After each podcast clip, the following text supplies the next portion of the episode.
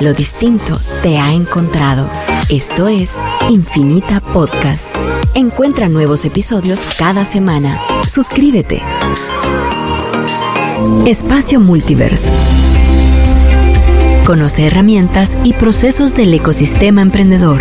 Descubre proyectos e innovaciones con charlas y entrevistas a destacados emprendedores del país.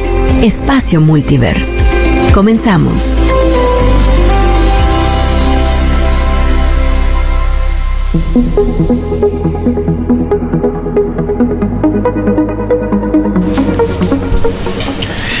Buenos días a todos, bienvenidos a Espacio Multiverse, este programa donde constantemente estamos compartiendo entrevistas, eh, invitados y herramientas para todos aquellos emprendedores que están buscando la inspiración para poder seguir adelante. Y el día de hoy pues tenemos el gusto de tener a Jorge Rojas para empezar nuestro primer episodio de Aula Financiera. Aula Financiera pues es nuestra escuela para emprendedores para presentar temas introductorios de las finanzas alineados con el programa de certificación VFA del cual Jorge ya nos contará un poco más. Y pues quisiera darle la bienvenida a Jorge, director eh, y decano del IDAF. ¿Qué tal, Jorge? Buen día, mucho gusto. Eh, gracias por la invitación nuevamente. Buenísimo, pues eh, para, para los que recién nos sintonizan y no han estado siguiendo nuestras redes, vamos a estar teniendo esta aula financiera. Es un set de cuatro programas en el que vamos a estar eh, compartiendo con Jorge para, para ir cubriendo eh, temas financieros que, que de cierta manera les puedan cubrir eh, a, los emprendedores esta área donde a veces necesitan ayuda. Y pues conmigo también en cabina está Mariana Gracioso. ¿Qué tal Mariana? ¿Cómo estás? Hola Richie, bien, gracias. Eh, pues yo siempre les digo que contenta cuando, cuando vengo a la radio. Por ahí me dicen que, es porque me gusta hablar, pero en realidad yo paré aquí porque me gusta hablar, pero también eh, compartimos temas tan interesantes y, y pues a la larga yo pues estoy en una posición donde me permite aprender cada día algo interesante. Así que hoy vamos a aprender de Jorge. Eh, para mí, interesantísimo el tema y también hoy haciendo un pequeño, una pequeña reflexión que empezamos tempranito en Multiverse con un taller del desafío Nutreme y el expositor daba ciertas recomendaciones y, me pareció tan interesante. Y una de las que dio era que él recomendaba a todo emprendedor que fuera ordenado. ¿Verdad? Y yo lo ato también con el tema de hoy porque aparte de que van a necesitar ser ordenados para poder llevar sus finanzas, el tema de las finanzas va a llegar a ser un punto en el que es un must be, es decir, lo van a tener que ver en el momento que empiecen a crecer, empiecen a operar, eh, empiecen a facturar. Así que, que buenísimo, así que le entramos de lleno al tema de hoy. Buenísimo. Eh, y pues antes de empezar, yo les tenía una noticia un poco curiosa con todo esto del coronavirus. Así Richie nos trae los temas interesantes de la eh, bolsa. Sí, uno no, no tanto de la bolsa esta vez, pero eh, una historia chistosa. Em, en, en, pues con toda esta pandemia se, se, empezó a terminar el desinfectante y el alcohol en gel. En, en los supermercados y en las tiendas en los Estados Unidos y la gente empezó a usar vodka para desinfectar. No te creo. Y para los que para los que conocen de vodka hay un vodka en específico que se llama Tito's Handmade Vodka, que es un, bastante famoso en los Estados Unidos. Y tuvieron que sacar un tweet en el que explícitamente decían que su vodka no era para hacer desinfectante de manos para poder cubrirse legalmente de cualquier eh, cualquier riesgo legal que hubiera podido ocurrir. Qué increíble, pues, porque te das cuenta que hasta qué punto llegan las responsabilidades. Sí, no, o sea, cabal, interesantísimo el tema hasta dónde llega la responsabilidad de una empresa. Sí. Eh, pero bueno, eh, hoy, hoy eh, pues darle bienvenida nuevamente a Jorge. Y el día de hoy vamos a estar hablando un poco sobre matemática financiera y los criterios de decisión para la inversión. Este es un tema eh, que, para algunos puede ser básico, si ya saben un poco de finanzas, pero para otros que quizás no saben de números es un tema esencial al momento de poder empezar a evaluar proyectos, a poder entender el valor del dinero en el tiempo, qué son las anualidades y las tasas de descuento. Eh, pero antes de empezar con el tema lleno, quizá eh, si, Jorge nos puede explicar un poco sobre el VFA, que es sobre lo que gira toda esta ola financiera. Sí, claro que sí. BFA básicamente son las siglas para Verified Financial Achievement o verificación financiera acreditada para mantener las mismas siglas. la idea es un programa de certificaciones financieras de varios niveles. permite a las personas poder prepararse en su tiempo libre, en su tiempo propio en algunos temas financieros desde lo más elemental hasta lo más avanzado y se administran varios exámenes a lo largo del año para los que quieran obtener la credencial de nivel junior, nivel senior eh, y pronto vamos a ofrecer también nivel master. Eh, básicamente entonces es un sistema de self-study donde las personas se preparan por su cuenta, se les facilita material de preparación y eh, pues llegan el día del examen a, sustentarlo y pues tienen su pasa, no pasa y deben empezar por el nivel junior para ir escalando a los siguientes niveles. Excelente. Y este, eh, todo este material de BFA y del IDAF eh, también está de cierta manera disponible en, eh, redes sociales, ¿cierto? Y en algunas plataformas. Así es.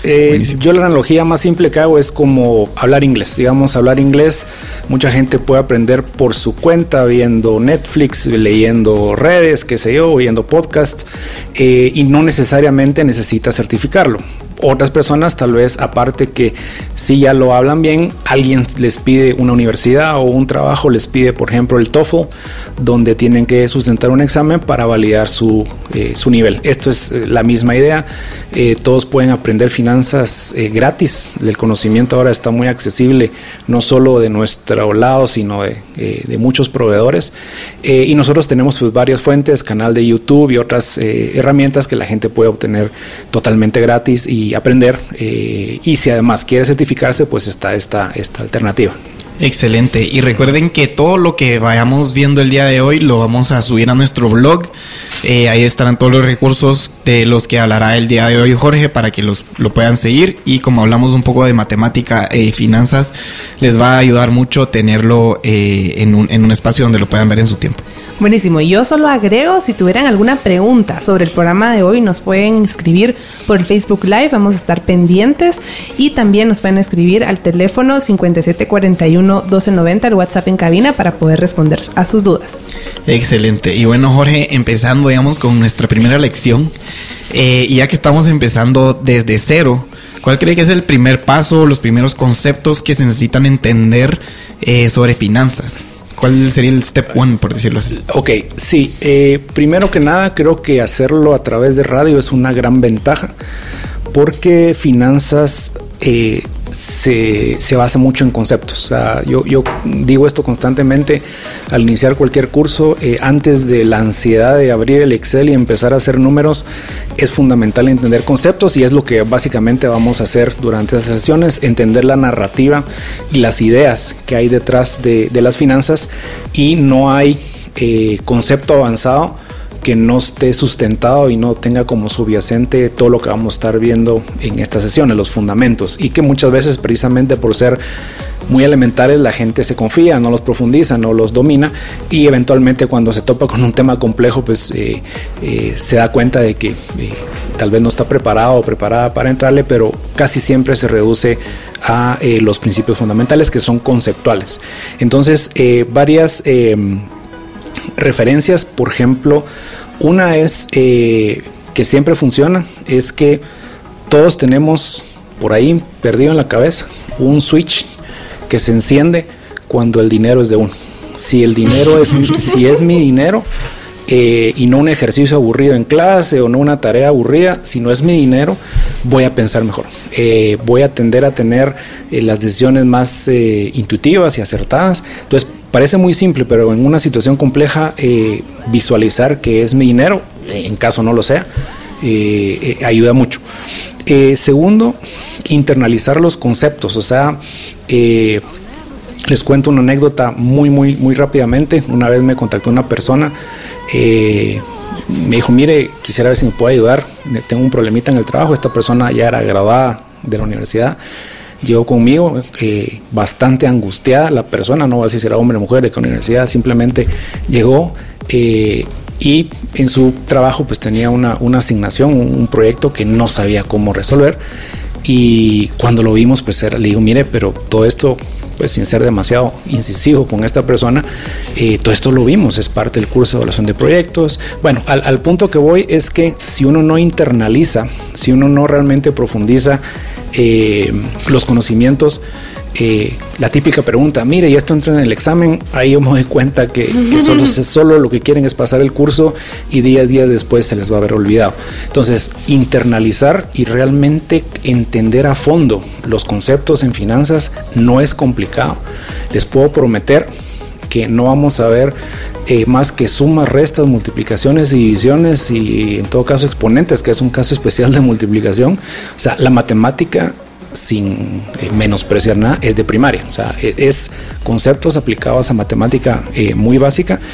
Y también una última eh, recomendación muy general es siempre se tiene la ansiedad de abrir el Excel y empezar a hacer números sin realmente entender cuál es el, cuál es la situación, ¿Qué, qué está pasando, qué me están pidiendo, qué es lo que tengo que analizar. En un momentito les voy a dar un ejemplo típico donde el 95 de las personas no lo hace bien por esa ansiedad y empezar a querer llegar a un número rápido pero básicamente los principios fundamentales de finanzas es yo lo que la, analogía que uso es como la casa de la abuela la casa de la abuela donde hay seguridad tranquilidad y especialmente donde no hay miedo eh, si yo con eh, domino los conceptos fundamentales de finanzas, las ideas principales, es como la casa de la abuela donde yo, siempre puedo recurrir cuando quiero sentir esa tranquilidad, esa seguridad. Excelente, excelente. Sí, hoy vamos a estar viendo esos eh, conceptos fundamentales desde una perspectiva quizá un poco más simple eh, y de, una manera pues un poco eh, más aterrizada en, algunos casos. Así que no nos cambien. Vamos a tener que ir al primer corte del programa, pero regresamos hablando con los primeros conceptos.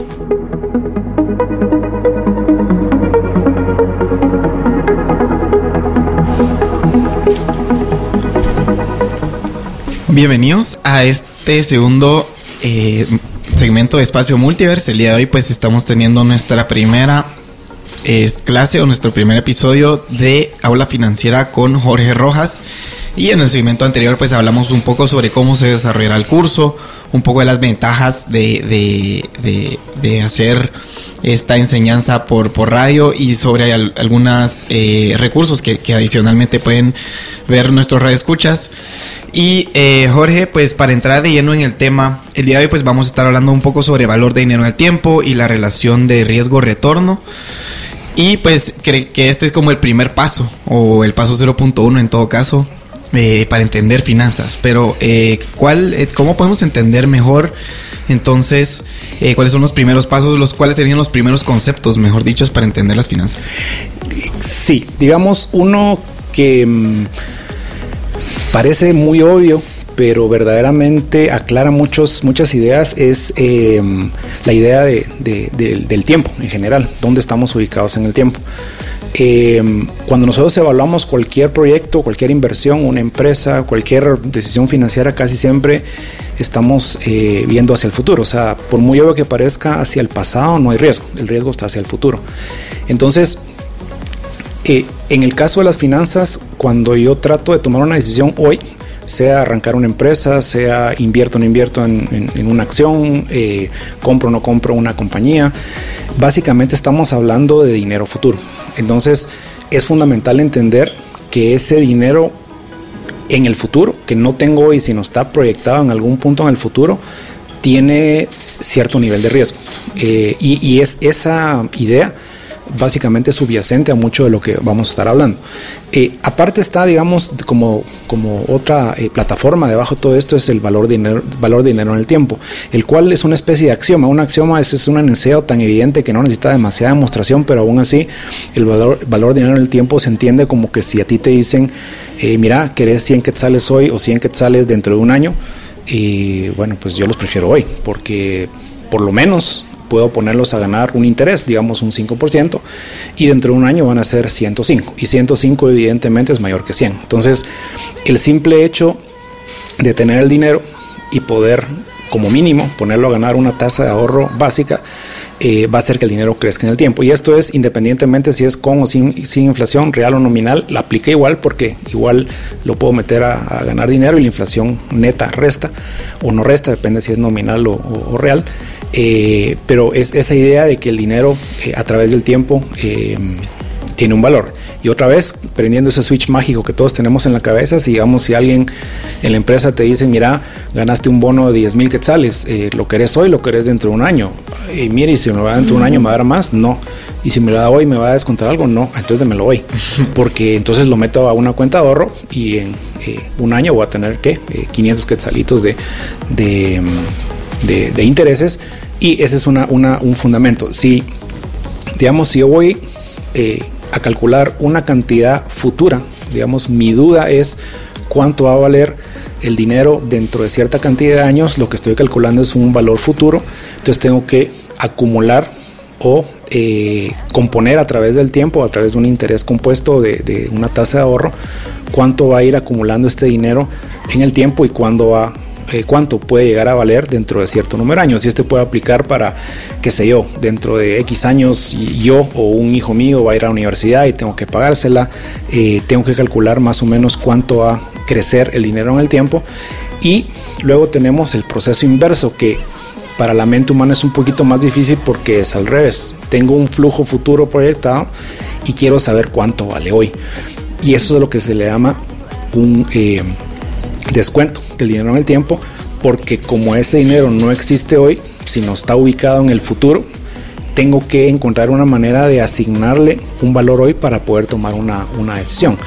Y esa decisión va a estar basada en, para mí, cuánto vale ese dinero hoy.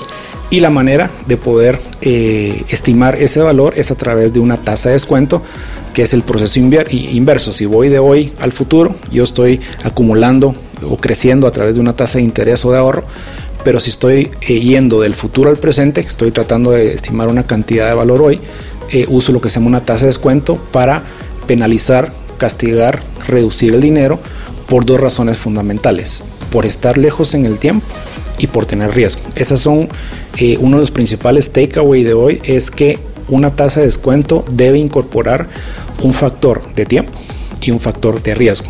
Y esas dos eh, inputs van a hacer que mi valor aproximado del dinero en el tiempo yo pueda darle una, una apreciación y tomar una decisión. O sea que es más una preferencia eh, intertemporal de que si quiero el dinero ahorita o lo quiero en el futuro y está atado a que si va a haber incertidumbre o no sé qué va a pasar, eh, que es el riesgo y el, y el factor del, del tiempo que es yo prefiero consumir ahorita eh, que, en un año, digamos, por decirlo así.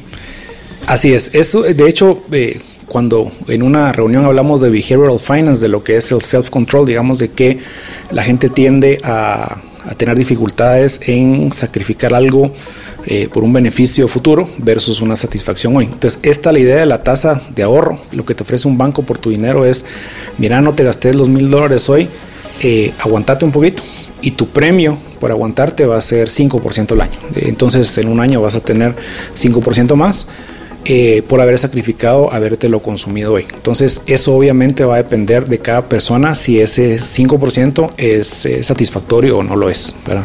Sí, y ahí con el tema relacionado a costos de oportunidad, ¿verdad? Eh, tomando en cuenta, digamos, si lo vamos a poner a una tasa o si tengo otra oportunidad, otro proyecto donde también podría invertir el dinero, eh, pues ahí también el factor riesgo. Hay ciertas cosas que van tomándose en cuenta eh, cuando uno está evaluando riesgos y, y, eh, tasas y valor del dinero en el tiempo. Es correcto. y de lo más difícil en finanzas es asignarle un premio al riesgo.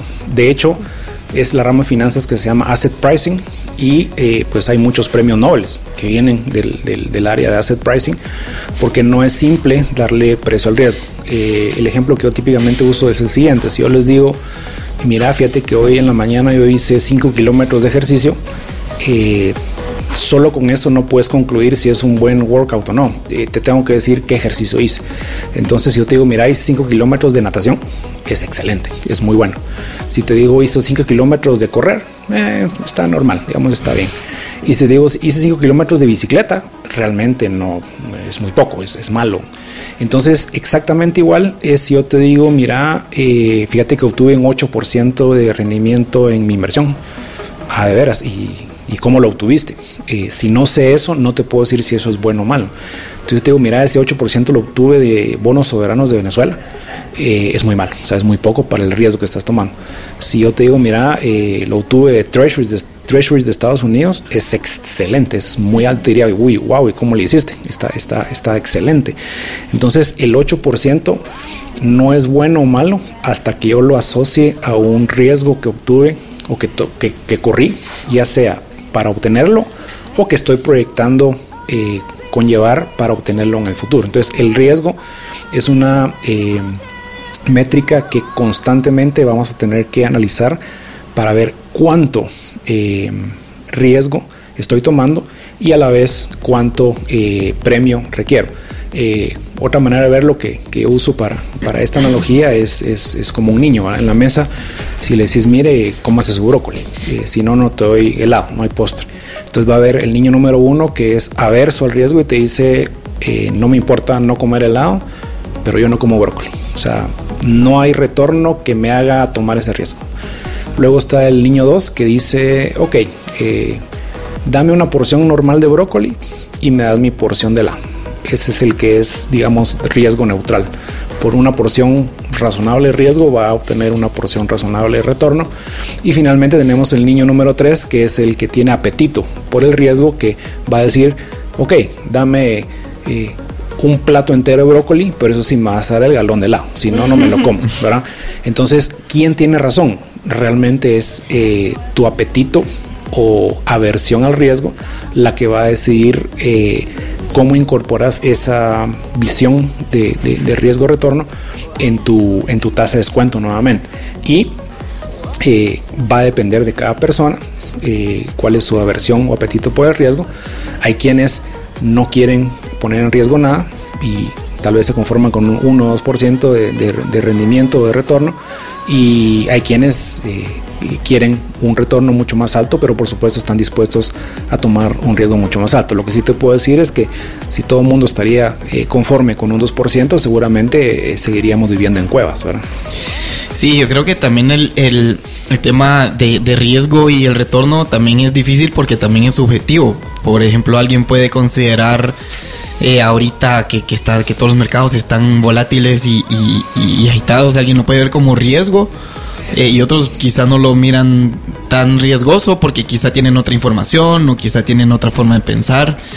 Eh, y ahorita que ya le metimos el factor del retorno, eh, ¿cómo, ¿cómo, podemos entender mejor la relación entre riesgo y retorno? Y mm, también cómo podemos eh, evaluar si, si el riesgo vale el retorno que, que, que, que, viene acompañado.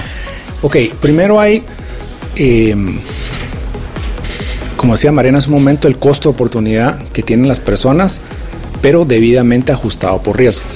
Eh, entonces, tenemos uno, es el criterio, o sea, si yo tengo mi dinero, yo puedo determinar cuál es mi costo oportunidad, qué mejor alternativa estoy sacrificando por hacer esto versus eh, lo que estoy dejando de hacer y ver qué, costo tiene esa, esa alternativa. Ahora, eh, como cada uno tiene muchos criterios distintos, típicamente lo que se hace es se recurren a modelos que están referidos a algún benchmark o alguna referencia. Típicamente el benchmark utilizado en finanzas, eh, lo que se llama el mercado, es eh, el Standard Poor's 500, el SP500 que se utiliza de manera bastante generalizada como el mercado. Entonces típicamente y es importante eh, separar esa, esa, eh, esa relación. Tenés varios tipos de riesgo. Un riesgo es lo que se llama el riesgo propio o idiosincrático de una empresa, que es el riesgo particular a una compañía específica.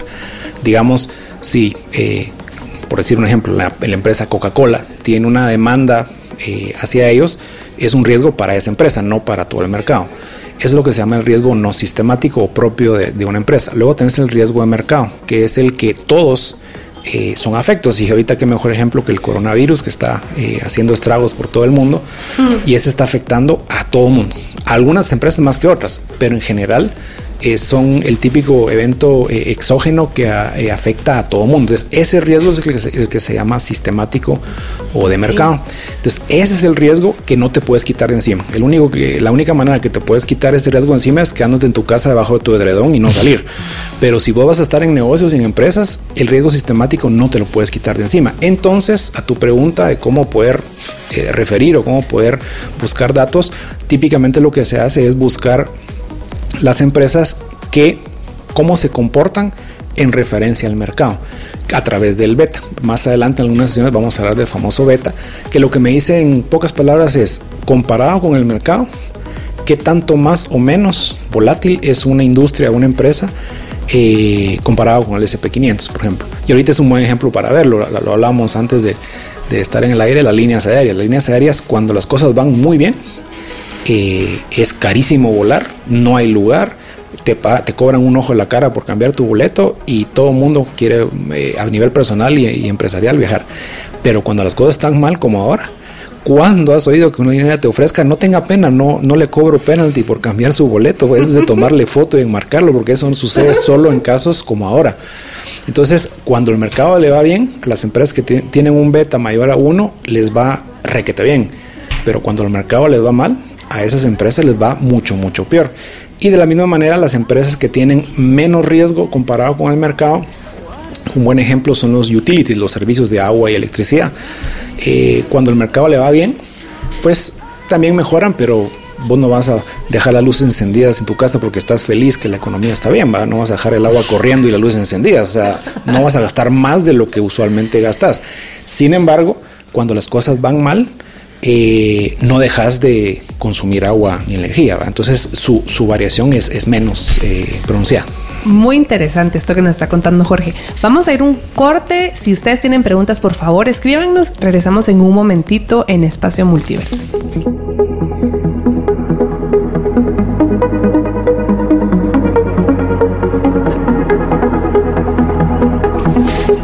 Estamos de regreso en Espacio Multiverso hoy comentando conceptos básicos de finanzas aquí en el aula financiera que hemos creado para ustedes con Jorge Rojas y estamos aquí con Richie. Y en el corte yo les comentaba un poquito después de, de oír lo que nos estábamos comentando sobre el riesgo, el, valor de dinero en el tiempo, eh, los costos de oportunidad. Y me llamaba la atención, para platicarlo también en el aire, eh, el hecho de que pues hemos trabajado con emprendedores que conocemos, no es que estemos generalizando, que conocemos que a lo mejor no han hecho un análisis de un costo de oportunidad eh, ante esos proyectos. Es decir, pues una opción, claro, es emprender y poner su negocio y, y pues empezar a montar esta empresa. Y pues otra podrá ser eh, pues trabajar en otra empresa o trabajar para alguien. Y pues comentábamos un poquito en el, en el corte sobre esto y cómo hacer un análisis, si vamos a hacerlo debidamente bien hecho y Jorge mencionaba, pues hay que meterle ahí el, componente de riesgo. Y pues Richie también ahí estaba comentando un poco al, al, tema sobre esto. Sí, yo, lo que mencionaba y que, estamos hablando es que usualmente cuando uno quizá está trabajando para una empresa y quiere emprender, usualmente eh, analiza el, el, riesgo de emprender, que sería fracasar y, y quizá gastarse un par de, de, sus ahorros contra el retorno que, de lo que es un salario y, y, hablamos con Jorge de la importancia de hacer ese ajuste eh, del retorno con el riesgo, donde a veces o, o, o, quizás suena muy atractivo y no sé, meterse en un startup porque puede tener un retorno de 10x, uh -huh. eh, pero, pero no está quizá viendo el riesgo de, de tener un negativo 10x en sus ahorros. Eh, pero, pero es interesante ese concepto que también se podría aplicar a, a emprendedores. Así es. Y solo como un paréntesis rápido, eh, obviamente lo que estamos hablando es muy, a veces puede ser muy difícil visualizarlo ya que solo es información cualitativa, pero como decíamos al inicio, en, nuestro canal de YouTube vamos a tener varios ejemplos donde las personas pueden ir a verlos ya con un Excel, con algunos ejemplos. Eh, pongo un caso concreto, eh, volviendo al, tema de la importancia de los conceptos. Todo mundo o mucha gente puede hablar de riesgo, y sí, claro, hay muchos riesgos y yo puedo tener el riesgo de cruzarme la calle aquí que me atropellen, ese es un riesgo, pero digamos, riesgo financiero se define como la probabilidad que el resultado real sea distinto al esperado. nuevamente el riesgo financiero es la, probabilidad que el resultado real sea distinto al esperado. Si todo lo que yo espero se cumple, no hay riesgo. O sea, si yo espero que voy a ganar 5%, 8% y lo gano cada vez que hago un negocio, pues estaríamos de acuerdo que no hay ningún riesgo. Siempre me va bien como yo espero. Pero como no es así el caso, eh, la medida que se utiliza para el riesgo financiero típicamente es la desviación estándar. estoy seguro que todos, no necesariamente en la universidad, pero por lo menos en el colegio, vimos la desviación estándar eh, y nuevamente en nuestro canal de YouTube pueden eventualmente ver algunos ejemplos ya con, imágenes y con, Excel, pero la desviación estándar lo que me dice es exactamente eso, es, es qué tan lejos está en promedio una observación del resultado que yo esperaría. Entonces, em, un poquito amarrando con lo que hablábamos hace un momento, eh, porque puede quedar en, la, en, la, en el aire, bueno, pero ¿cómo calculo el riesgo? El riesgo se puede calcular como una desviación estándar, lo cual en Excel es muy fácil de hacer. Una vez yo tengo una serie de datos, entonces no solo tengo que hablar del SP500 o Apple o Facebook, empresas que listan en Nueva York, sino puede ser empresas en Guatemala. Yo aquí en Guatemala he sacado muchos riesgos de empresas simplemente con un Excel y viendo los eh, resultados de la empresa puedo meterlo a, una columna Excel, sacar su desviación estándar y, de alguna manera ese es el riesgo. O sea, el riesgo se puede medir. Em, de una manera relativamente sencilla en, muchas eh, circunstancias, pero parte de una de las preguntas que hacía Rich al inicio es cómo puedo comparar yo con algo que yo esté tranquilo y contento y pueda decir, bueno, sí, estoy, estoy pidiendo el premio que estoy, el helado que estoy pidiendo por el brócoli es, es adecuado. Entonces ahí es donde hay modelos que, eh, como el KPM, que vamos a hablar más adelante en algunas de, las reuniones, me dice qué es lo que yo debería exigir eh, de, de premio o retorno de acuerdo al riesgo que estoy tomando. Eh, sea una industria de hoteles, de restaurantes, de líneas aéreas, digamos, hay toda una serie de datos disponibles, no necesariamente para Guatemala, sino para mercados internacionales donde yo puedo acudir a, ver más o menos en, promedio para ciertas industrias eh, cuál es el retorno que deberían exigir de acuerdo al riesgo que están tomando para normalizar. Y esa palabra es importante, normalizar, porque cómo puedo comparar eh, brócoli, acelga o, pepino contra flan, helado y qué sé yo, y platanitos eh, o algo así, eh, para poder ecualizar y poder hablar en la misma unidad típicamente y algo otra vez, volviendo a la casa de la abuela, los conceptos básicos, puedo usar una simple división, lo que en, en, finanzas se le llama el Sharp Ratio, que es básicamente el retorno dividido el riesgo. Si vos divides el retorno en todo el riesgo, te va a dar cuántas eh, unidades de retorno estás obteniendo por cada unidad de riesgo.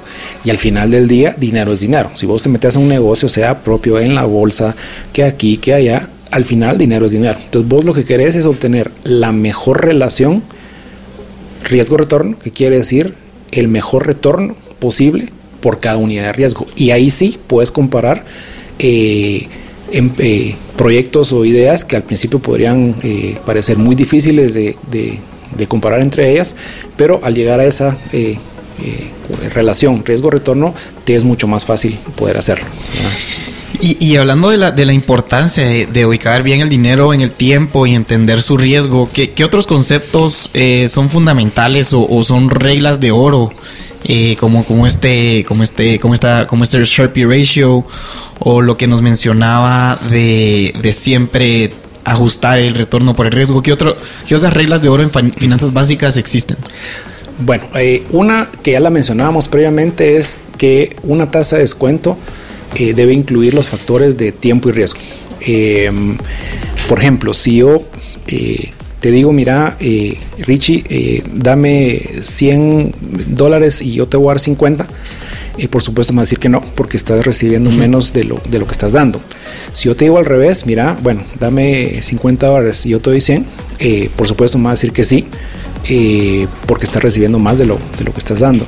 Ahora, si yo te digo, mira, está bien, dame 50 dólares y yo, te voy a dar 100, pero entre dos años, entonces ahí ya, me decís, ah, no, espérame, entonces déjame, déjame hacer numeritos. ¿Cómo puedes evaluar esos 100 dólares dentro de dos años hoy? Eh, no me puedes decir, ah, mira, dame un año para pensarlo. No, no, decímelo en 10 minutos, si querés o no querés. Entonces, la única manera que vos puedes tomar una decisión es asignarle un valor presente a esos 100 dólares que los vas a recibir dentro de dos años hoy. Entonces, en tu tasa de descuento, tiene que ver un factor tiempo y un factor riesgo. En tu factor tiempo, ese es el menos difícil porque típicamente lo que haces es comparas con otras eh, alternativas de libres de riesgo, digamos, eh, eh, treasuries o 2-3% va a ser el típico rendimiento anual en base solo al tiempo para una inversión segura, pero luego tenés que meterle lo más complicado que es el factor riesgo.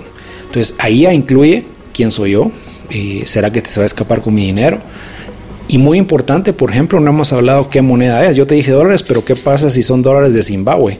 Eh, cuya inflación el año pasado andaba por 180%. Entonces, ese es un factor que iría en la tasa de descuento por ser parte del riesgo, el riesgo de inflación.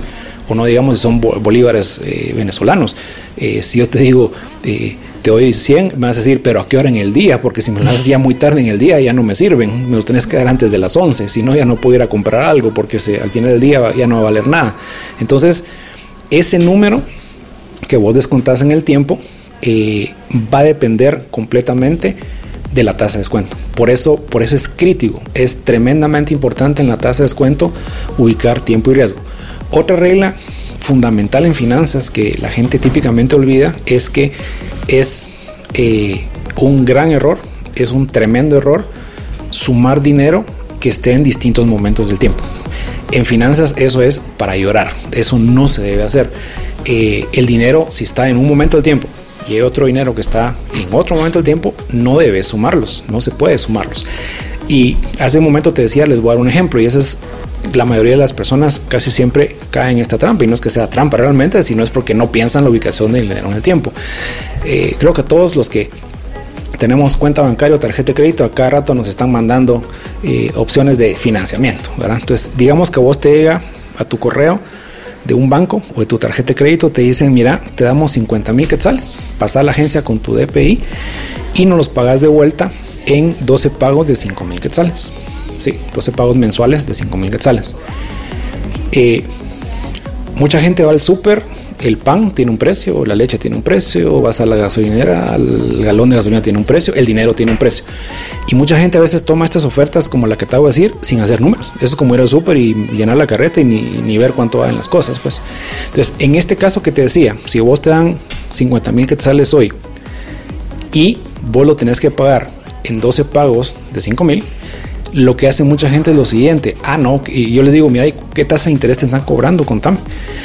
Ah, qué fácil, mira, 12 por 5 mil son 60 mil, me dieron 50 eh, mil, son 10 mil quetzales, es el 20%. Eso está malo, porque estás haciendo exactamente esto. Al multiplicar 12 por 5 mil, estás asumiendo que todo ocurre en un mismo momento del tiempo.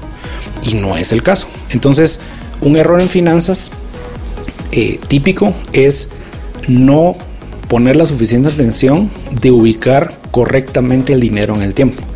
Cuando vos ya tenés ubicado correctamente el dinero en el tiempo, entonces y solo entonces puedes usar el Excel, tu calculadora financiera, descontar en el tiempo, porque resulta que si vos sacas la tasa de, de, interés que te están cobrando en ese ejemplo que te acabo de dar, no es 20%, es 35%, si lo haces como, como debe ser.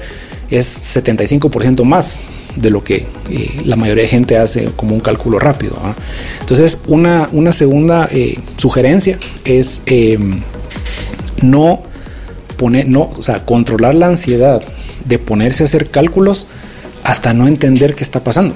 O sea, entender el problema, el planteamiento, sea, en, una, en un ejercicio en la U o en un caso real de, de tu empresa, necesito entender bien qué está pasando, dónde está ubicado en el tiempo, qué riesgo tiene y solo hasta ese momento puedo yo ponerme a usar mi Excel y me descuento para ver valor presente neto y todo lo que vamos a ver un poco más adelante. Pero ese error es bien común. La gente no sabe usar, eh, no sabe ubicar, bueno, usualmente es descuidada en ubicar el dinero en el tiempo donde realmente ocurre. Y eso te genera un montón de errores. Buenísimo, sí, interesantísimo. Y ese ejemplo que, que aplica también en la vida real, uno hubiera pensado que, que pues 20% eh, como usted dice, ese es, ese es la mate, pero cuando uno ya toma en cuenta que es mensual el pago, etcétera, y, resulta siendo, como usted dice, 75% más alto, seguramente es, es, algo del que todo podemos usar dentro de nuestras empresas. Eh, y antes de, de, de, seguir hablando un poco, eh, quisiéramos recordarles que si tienen alguna llamada o, nos quieren escribir al WhatsApp, nos pueden escribir al 5741 eh, 1290 para que Jorge pueda en el último segmento pues responder algunas preguntas de nuestros escuchas. Eh, y bueno, vamos a tener que ir al último corte hablando un poco en regreso sobre el valor esperado eh, y cómo podemos aplicarlo a lo que estamos hablando.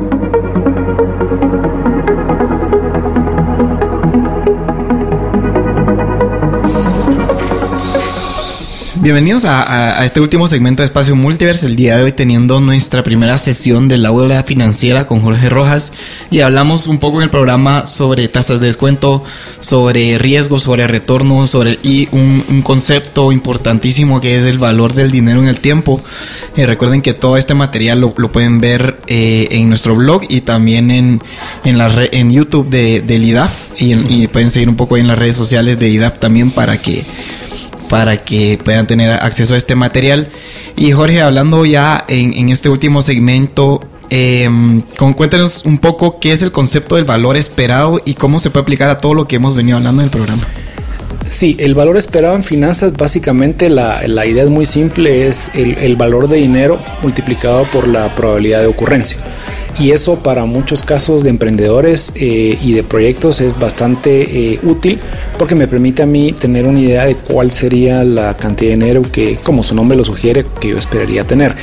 Y eso aclara mucho, eh, digamos, cuál sería la expectativa de valor que yo tengo. Les pongo un ejemplo bastante, bastante sencillo. Digamos, que ustedes van a, qué sé yo, al, centro comercial y al subir las gradas eléctricas, pues está eh, la señora vendiendo los tickets de la rifa del carro. Entonces eh, la señora está vendiendo, qué sé yo, los rotarios, de, las monjas, quien sea, un carro que vale 30 mil dólares, por ejemplo.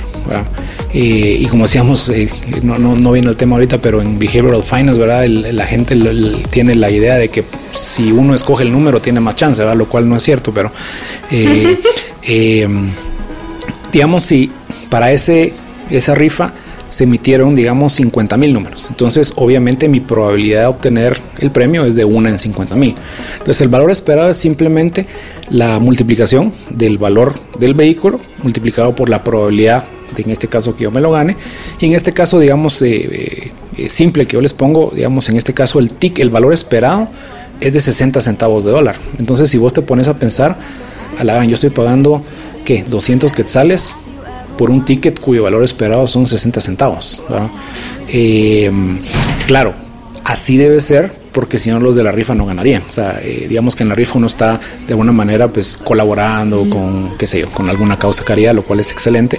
Pero desde el punto de vista financiero, digamos, tu valor esperado es, eh, es esa cantidad eh, entonces compararías cuánto pagarías. O sea, si vos fueras eh, algo garra, por decirlo así, vos le dirías a la pobre señora, no, mire, pero el valor esperado es que son 60 centavos, le doy 70 centavos, algo así, no te vas a poner a negociar ahí, pero a lo que voy es que en un proyecto real tal vez sí, ahí sí vos tenés una, una, una probabilidad de, concreta de cómo poder estimar tu, beneficio de, de una inversión y lo que va a suceder típicamente es que no es tan simple como este caso que yo les acabo de dar, sino ahí entramos al tema de árboles de decisión. En los árboles de decisión vos puedes desplegar un, proyecto un poquito más complejo donde decís invierto o no invierto, si me va bien pasa tal cosa, si me va mal pasa tal otra, si me va bien y hago una segunda fase puede pasar tal otra con cierto eh, grado de probabilidad. Eh, y uno podrá preguntarse, pero mire, ¿y esa probabilidad cómo la saco? Bueno, una de dos, si conozco mucho el negocio, voy a poder asignar probabilidades en base a mi experiencia en el negocio y si no, ponerle 50-50, pues, o sea, ese es tu peor escenario donde puede que pase, puede que no pase. Entonces, así vos puedes armar un poquito más, eh, de manera un poquito más robusta, eh, un escenario donde puedas tener que estimar una, decisión, cuánto vale una, eh, una decisión que vas a tomar. Típicamente, un ejemplo también que todo nos pasa es si fuéramos eh, racionales, el valor esperado de tomar seguro de tu carro no tiene sentido. ¿Por qué? Porque la probabilidad que te pase a vos es muy, muy, muy baja. Pero ¿qué es lo que pasa? Que aunque sea muy, muy baja, yo no quiero que me pase a mí.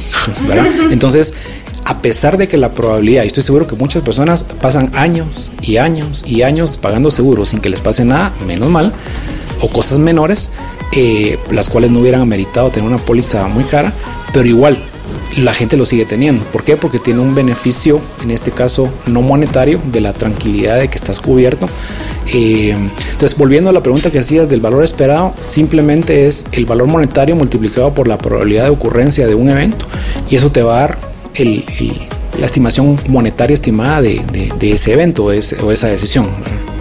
Y, ya poniéndonos tal vez en un poco de, ejemplo, eh, súper interesante lo que nos está contando, pero si lo llevamos al caso de un emprendedor, ¿cómo podría calcular esa probabilidad de que pase?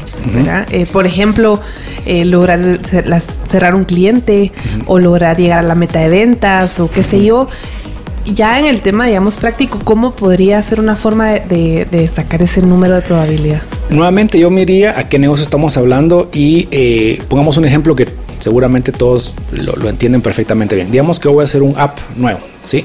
Voy a hacer una app que se me ocurrió una idea y voy a lanzarlo. Yo lo que haría sería ver eh, estadísticamente, digamos, de app, de ese giro que yo quiero hacer el app, ¿ya existen ideas o no? ¿Son similares? ¿Qué tal, qué, nivel de competencia hay?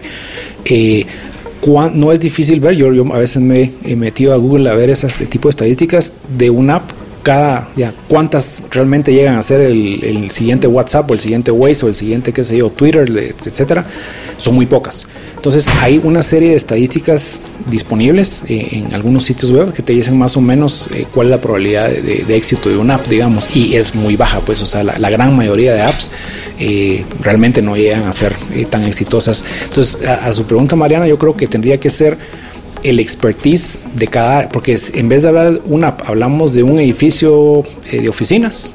Ahí, obviamente, el que esté en el área inmobiliaria va a tener estadísticas, tasas de absorción, eh, sectores, estudios de mercado, qué está pasando en unas áreas de la ciudad, qué está pasando en otras, qué proyecto quiero hacer. Entonces, eh, es esa, ese insight de cada industria, yo no puedo dar una respuesta genérica porque sería seguramente distinto en cada una, pero en Excel o, a mano, incluso los árboles de decisiones se pueden hacer muy bien a mano, los, los más pequeños, se puede estimar algunas probabilidades en base a intuición gerencial, digamos, un tan, fácil como un binario sí-no o 50-50, o eh, incluso fases. Puede ser que en una fase tengas muy poca probabilidad de pasar, pero una siguiente, habiendo eh, evacuado ciertos pasos, tengas una mucho mejor probabilidad. Pero eso tal vez no, no puedo darles un número correcto, pero sí eh, tal vez dejarle la idea que sí se puede armar árboles de decisión relativamente sencillos que me permiten entender un poquito mejor cuál es mi probabilidad real de éxito de un proyecto.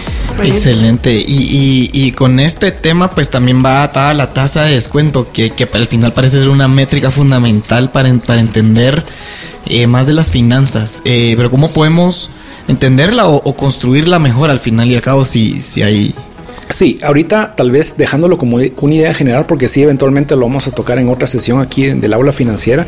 Y, nuevamente la tasa de descuento es como, eh, de hecho hay un método que se llama build up, que es básicamente construirla con todos sus componentes y ¿Cómo, cómo la, la, puedes visualizar? Bueno, eh, otra vez, prender el switch que es tu dinero.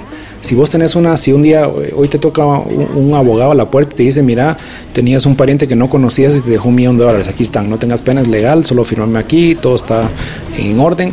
¿Qué haces con ese millón de dólares? Bueno, primero eh, si es cash, tenés un problema, tenés que llevarlo al banco y, demostrar que es legal y todo eso. Pero entonces, mientras decidís qué haces, decís, bueno, por lo menos vamos a tener un certificado de depósitos para que gane, qué sé yo, un tu 3, 3,5% en lo que te pasa el susto y ves qué haces.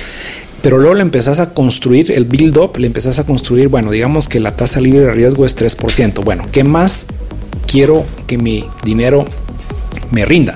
Bueno, la inflación. La inflación es una primera eh, eh, métrica obvia que te desgasta tu dinero y te, te, quita valor económico. Entonces ya tenés tu, tasa libre de riesgo, tenés tu inflación. Bueno, de ahí, eh, ¿en qué país estamos? Estamos en Guatemala, ok, metamos el country risk de Guatemala, o más o menos un 3%, por decir una, una referencia esa no me la estoy inventando yo, es hay, hay páginas y eh, medidas y, entidades como eh, Standard Poor's o Moody's, etcétera, que le asignan un, riesgo al país y básicamente se refiere al riesgo económico, financiero y político de un, país. Luego, digamos que allá tenés tu tasa libre de riesgo, tu inflación, tu control risk. Ahora puedes decir, bueno, ¿en qué negocio me voy a meter? ¿Estamos hablando de un edificio de oficinas o estamos hablando de un app o estamos hablando de qué tipo de negocio? Entonces, este tipo de negocio, otra vez, en base a betas y a temas que vamos a ver más adelante en otra reunión, eh, va a tener un, un cierto premium, cierto helado por el brócoli que estás comiendo. Entonces, digamos que sea un negocio tecnológico te va a ofrecer un 4% de, de risk premium por el hecho de estar en el negocio tecnológico. Entonces ya vas sumando que el 3% más el 3% de inflación, más el 3% de riesgo país, llevas por un 9 o 10, más el riesgo del proyecto tal vez te lleva un 13-14%. Luego típicamente le puedes meter un premium de liquidez o en este caso de iliquidez porque estás hablando de una empresa privada en Guatemala, la cual el día que querrás vender las acciones no es nada más de un clic como sucede en empresas públicas, esa la liquidez es instantánea pero o casi instantánea, en el caso de una empresa privada no es así, te, va a tomar un tiempo venderla, entonces típicamente se le pone un 1-2% de premium de, de iliquidez. Y así vas formando eh, ahí sí que a, a, puro criterio e intuición, en este caso, eh, qué es lo que podrías incluir en esa, en esa tasa de descuento. Ahorita lo hice de una manera muy rápida, eh, pero eh, en, en, otro programa vamos a ver un poquito más estructurada los pasos que se hacen para poder llegar a ese, a ese valor tan importante. Excelente, excelente. Y pues antes de, de ir al corte y al, al, perdón, al final del programa ya llegamos al último segmento. Estás emocionado, Barry. Estoy emocionado y quiero seguir, pero lamentablemente está la próxima. Eh, ¿Qué pueden hacer lo, los interesados para averiguar más o registrarse a los programas de BFA y del IDAF? Eh, y adicionalmente, si nos puede compartir sus redes sociales o dónde pueden encontrar más recursos nuestras redes escuchas. Sí, claro. Eh, tal vez lo más fácil es dirigirse directamente a la página web que es www.idafinstitute.com y ahí van a ver al pie de la página todas las, las redes sociales. Tal vez el que más les puede interesar de inmediato es el canal de YouTube donde tenemos ya algunos videos. Estamos en proceso de montar otros, pero ahorita ya hay algunos que pueden ver totalmente gratis sin, eh, sin ningún costo. Eh, lo pueden buscar como IDAF Institute, eh, el, canal de YouTube. Eh, también en Twitter estamos como arroba IDAF Institute, al igual que en, en, Facebook. Y en Instagram como IDAF Institute Finance. En cualquiera de todos esos nos pueden, nos pueden buscar y específicamente para el programa de BFA, los que estén interesados en poder inscribirse o leer un poco más, está en la misma página idafinstitute.com, diagonal eh, BFA, VFA, y ahí están todos los, eh, los pasos e información que, que, les puede interesar. El siguiente examen eh, para nivel junior es el 4 de julio solo para nivel junior y para nivel eh, junior y senior eh, tenemos el 3 de octubre y el 28 de noviembre. Eh, este sábado que pasó, de hecho, tuvimos ya un, un, un examen para un grupo corporativo. Eh, varias empresas ya están en, en, este programa y pues cualquier cosa que necesiten, ahí estamos eh, disponibles para cualquier duda. Buenísimo, muchas gracias Jorge. Recordándoles, mañana tenemos un programa súper interesante conmemorando eh, el Día Internacional de la Mujer. Vamos a tener a dos mujeres emprendedoras y nos van a estar compartiendo un poquito de su trayectoria y sus experiencias, así que no se lo pierdan mañana de 11 a 12 en Espacio Multiverse, que lo distinto los encuentre.